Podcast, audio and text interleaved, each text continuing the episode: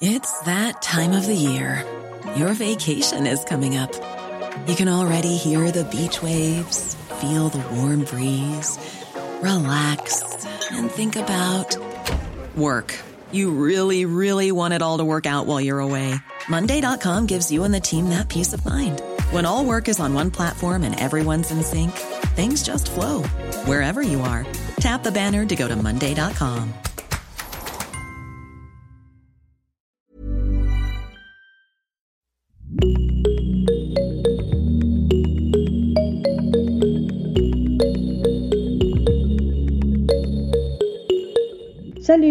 je m'appelle Warda et je suis la créatrice du podcast L'étincelle invisible qui donne la parole aux personnes sensibilisées et œuvrant pour la sensibilisation à l'autisme.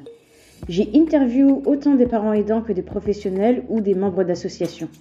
L'idée est de mettre en lumière toutes ces personnes qui agissent dans l'ombre.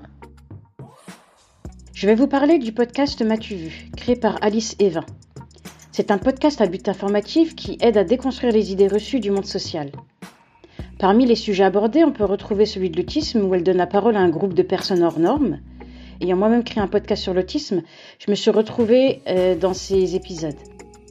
Elle y aborde également le sujet des violences physiques et sexuelles infligées aux enfants dans une série de trois épisodes où elle insiste sur les défaillances du système actuel dans la protection des mineurs.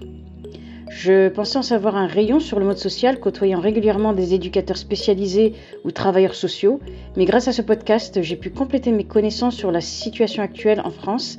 Et surtout, je me suis rendu compte d'une chose, c'est que pour relever du social, on ne doit pas forcément être à la rue ni être sans travail. Il existe euh, une grande partie de la population qui est quasi invisible, qui peine à sortir la tête de l'eau parce qu'elle n'appartient pas à une, on va dire, une catégorie sociale reconnue. C'est-à-dire qu'ils ne sont pas trop pauvres, ils ne vivent pas dans la précarité et du coup on part du principe qu'ils n'ont pas besoin d'aide. Petit plus de ce podcast, c'est l'abécédaire de tous les termes ou acronymes utilisés dans ce milieu, histoire de bien accompagner l'auditeur dans son immersion. Ce qui m'a également beaucoup plu, c'est le format d'épisode qui est assez court et qui le rend accessible à tous.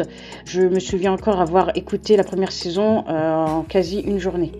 Ce qui m'a également plu, c'est que les thématiques mises en avant par Alice m'amènent forcément à me questionner sur le euh, monde dans lequel je vis actuellement et sur ce qui doit être entrepris pour améliorer le quotidien de cette catégorie grandissante de la population.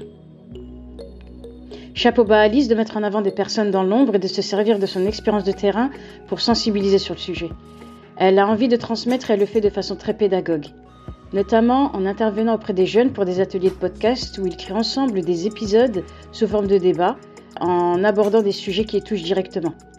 L'idée derrière ces ateliers, c'est de former les jeunes à la prise de parole, à la prise de position et à l'argumentation.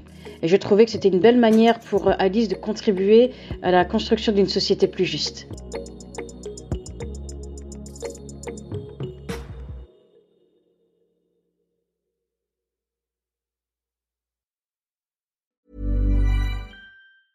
Salut, c'est Alexis Buisson, je suis journaliste correspondant à New York pour plusieurs médias français et je travaille au sein de la rédaction de French Morning depuis 2007.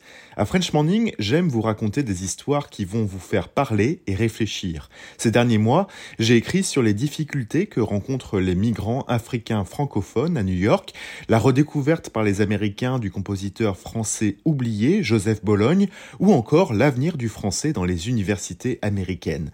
Si vous souhaitez mon travail ainsi que celui de mes collègues, rendez-vous sur frenchmorning.com pour vous abonner.